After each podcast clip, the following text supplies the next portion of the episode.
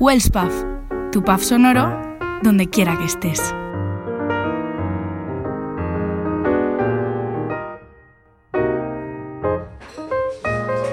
Siempre le he dado vueltas a lo difícil que tiene que ser trabajar dentro del mundo de la imagen. Modelos, mises, influencers. Parece que a medida que pasa el tiempo y evolucionamos, aparecen nuevos trabajos relacionados con lo mismo, la belleza. ¿Qué tendrá que nos fascina tanto? Conceptos de rostros y cuerpos perfectos que a lo largo de la historia han cambiado a través de los cánones. Sonará tópico, pero seguro que algún profesor de historia alguna vez te ha comentado que en la prehistoria los cuerpos bellos eran más bien voluminosos o en la Edad Media las mujeres no tomaban el sol porque la tez blanca era sinónimo de belleza. Actualmente no tiene nada que ver con ello. Además, en estos tiempos de revolución tecnológica se suma a la belleza el hecho de mostrarla en redes sociales. Hace unos días hablé con varias chicas sobre este tema. Una de ellas es Malen Olmos, modelo.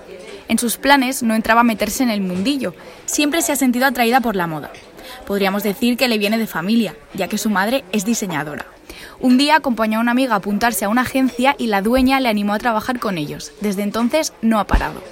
Al no conocer nada sobre el ámbito del modelaje, quise saber cuáles eran los requisitos para ser apta en el sector. Por regla general, siempre te exigen estar dentro de unas medidas. Normalmente suele ser 90, 60, 90 y de ahí para abajo. Que seas guapa, que tengas rasgos así como especiales. El hecho de que seas especial es importante porque el mundillo en sí ya está como bastante saturado. Entonces, buscan personas diferentes, pero dentro de los cánones de belleza. O sea que es un poco complicado también. Es un hecho. Hoy en día, para ser alguien de cara a la sociedad, has de tener redes sociales. Podríamos decir que pasa lo mismo en el sector de la moda. Es una ventana hacia tu carrera.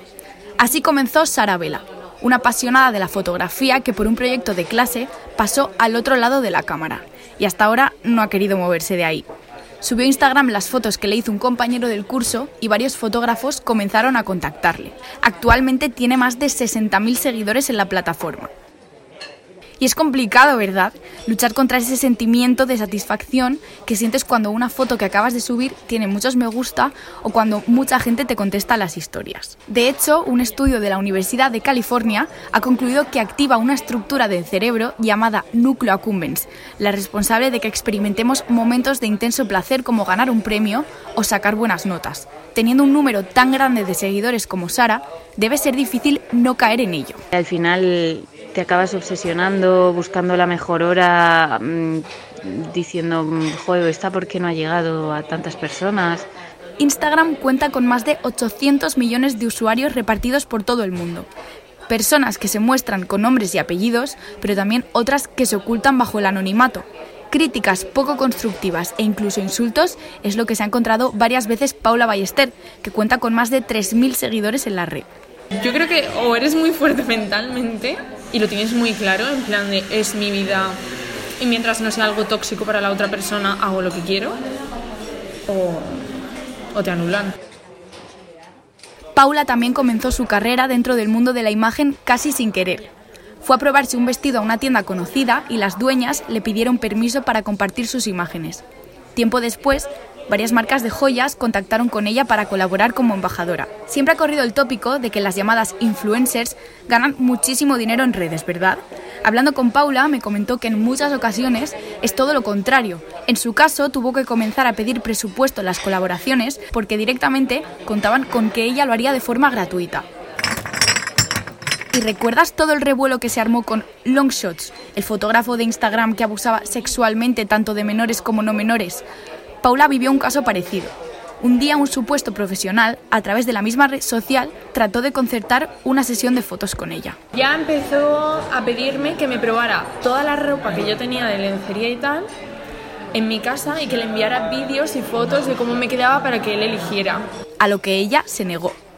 Me dijo, pero si todas las chicas lo hacen, mira, y me envió una, una grabación de pantalla de la galería de todas las chicas que habían. Al final, Paula optó por dejar de contestarle, pero él siguió varias semanas intentando contactar con ella.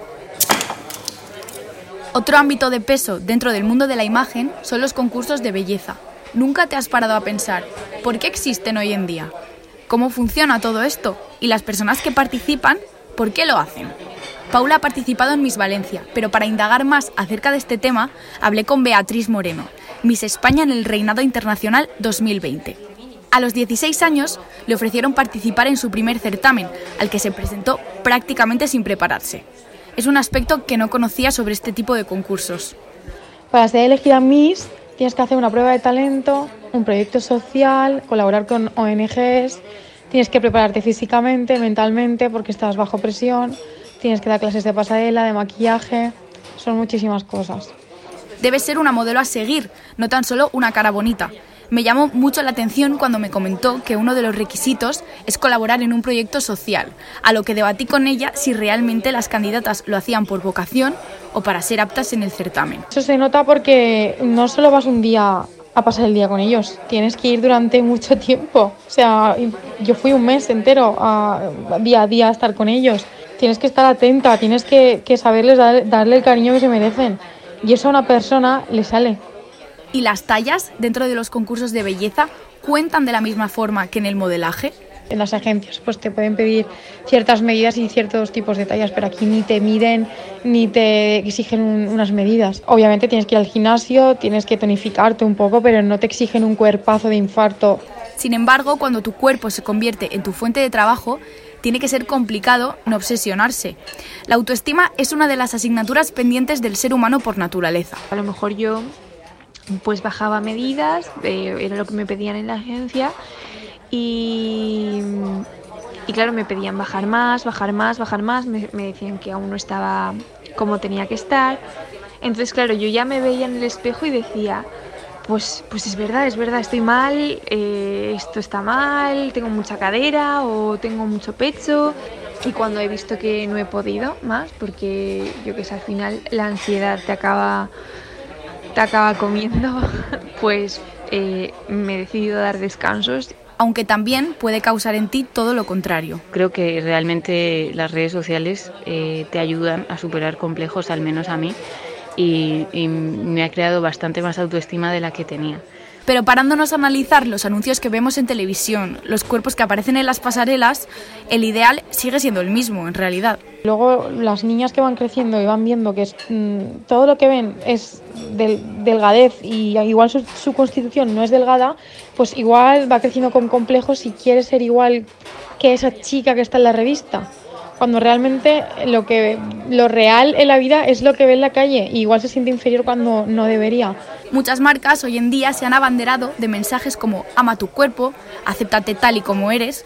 Puede que se hayan comenzado a ver ligeros cambios, pero por propia concienciación o para incrementar ganancias. Yo he visto revistas de que pone quiere a ti misma y abajo eh, mm, mm, cómo adelgazar 5 kilos en 5 días. Es porque estéticamente la gente quiere estar bien y, y, realmente porque la sociedad lo ha impuesto así, pero creo que va a tardar muchos años en que eso desaparezca. Y volviendo al tema, con todo este revuelo de la moda llamado self-caring, también se le ha dado visibilidad a un tipo de cuerpo más voluptuoso lo que hoy en día se conoce como cuerpos curvy o también cuerpos reales. Se debería de incentivar realmente los, los cuerpos de todas las chicas, pero no los cuerpos reales, como se dice. No creo que una chica más rellenita se le tenga que llamar cuerpo real, porque mm, eso hace daño a las personas que también son delgadas por naturaleza, quieren engordar y no pueden, y al final pueden tener el,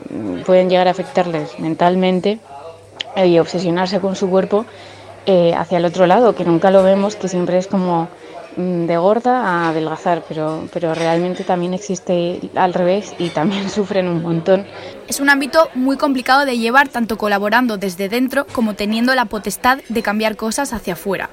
Los diseñadores podrían ser la fuerza del cambio en este sentido, pero parece que es algo que a veces cuesta un poco. Cuando llego yo, a lo mejor que tengo una cinturita súper estrecha y tengo mucho pecho, ya se tiran las manos a la cabeza. Oh, Dios mío, es que no cierra. Ya, es que eres diseñador y te debes tú a un cuerpo, no yo al mío. Yo el mío lo quiero, o sea, eres tú el que estás diseñando para alguien. Diseñalo para cualquier tipo de cuerpo. Y ante cualquier problema son necesarias las soluciones. Pienso que deberían de poner una modelo de cada talla para ver cómo le queda la ropa a diferentes físicos, diferentes tallas.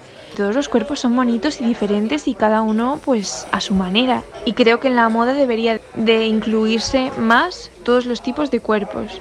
Poco a poco, y a pesar de que las grandes marcas traten de seguir imponiendo los cánones de belleza, hay algo que he visto en todas las compañeras que han compartido sus puntos de vista conmigo. Hay algo que empieza a remover conciencias. Son tiempos de cambio, de aceptación a uno mismo, de amor propio, de libertad. Y la industria de la belleza tiene mucho que aportar. ¿Y tú? ¿Qué es lo que piensas? Comparte tu opinión con nosotros en nuestra cuenta de Instagram arroba Wellspa. ¡Te esperamos! Sonido ambiente y efectos sonoros provenientes del Banco de Imágenes y Sonidos del Ministerio de Educación.